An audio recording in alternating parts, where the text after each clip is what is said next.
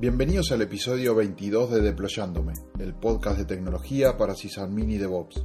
Soy Rodolfo Pilas, estoy grabando el 7 de noviembre de 2017. Unas semanas atrás me invitaron a dar una charla interna en la empresa en la que trabajo.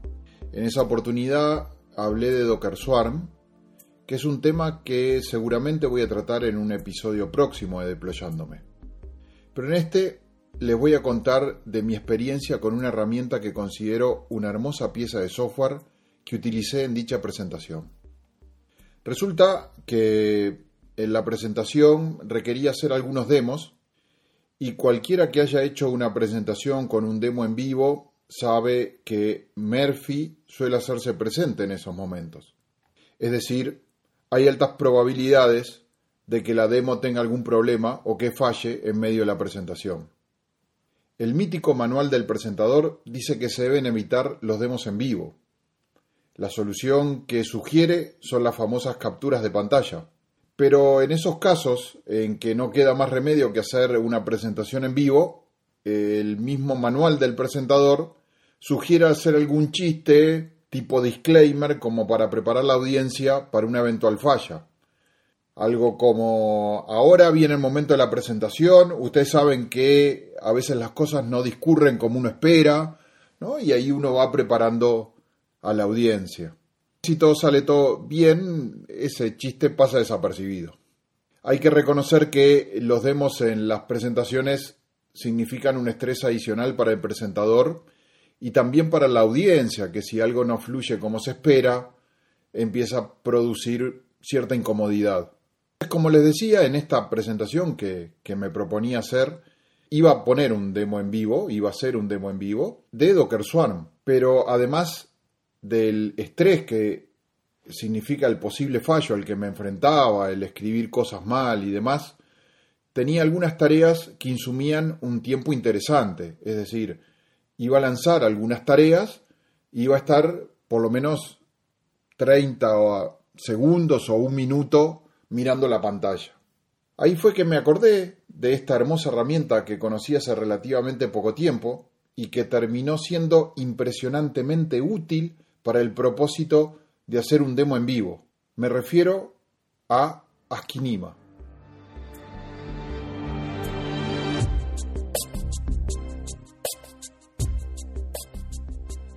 Así que en este episodio de Ployándome me voy a tomar la libertad de desviarme un poco del objetivo del podcast y en lugar de traerles algo para el sysadmin o el DevOps, voy a hablar de un software que es para todos en general. Askinima es una solución muy eficiente y liviana para capturar la sesión de la terminal.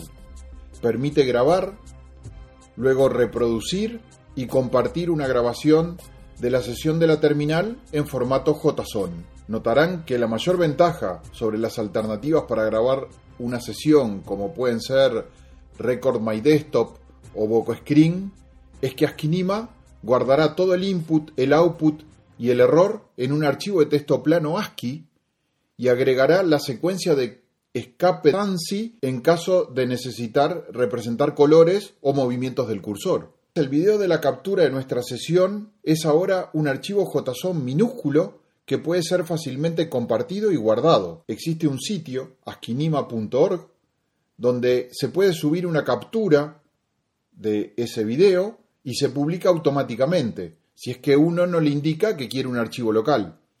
Y se obtiene una URL donde queda disponible toda nuestra sesión para compartir. Desde askinima.org, donde queda nuestro video, se puede obtener el código para embeber el video con un player directamente en nuestro propio sitio web. La primera vez que vi esto me provocó una exclamación de ¡Pa! Así que para el demo de mi presentación recurrí a Skinima y grabé en archivos JSON locales cada uno de los demos que iba a realizar. Pero obviamente cometí errores, siempre algún teclazo errado se escapa. Entonces edité con bin el archivo JSON localicé las líneas con errores y las eliminé.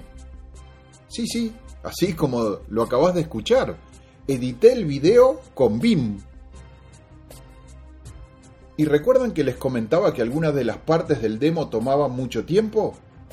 Entonces también las modifiqué, donde decía que el comando debía esperar, por ejemplo, 30 segundos, lo cambié por un valor menor para más o menos dar un feedback parecido de que demoraba algo, pero no tanto. Y además, alguna de las salidas de pantalla donde los procesos de creación de máquinas virtuales pasaban líneas y líneas de salida, dejé algunas nomás y borré todo el resto, cambiándolas por dos o tres líneas de puntos suspensivos como para que se pueda ver de que ahí pasó algo. El resultado de los videos en la presentación terminó siendo cero estrés en el momento de presentarlo, cero error, es un video, no había error, no había teclas mal puestas. Ajusté además el tamaño de los caracteres de la terminal antes de empezar, porque se veía demasiado chico en el proyector, y cuando reproduje el video, tomó toda esa configuración y lo reprodujo totalmente dentro de mi misma configuración. La presentación acompañó la didáctica de los tiempos que yo quería dar y mostró exactamente lo que yo quería mostrar. Pero al final también pude compartir la presentación, las notas y estos archivos de video JSON mediante un repositorio Git para quien lo quisiera clonar y utilizar para futuras referencias. Realmente quedé muy conforme con todo esto.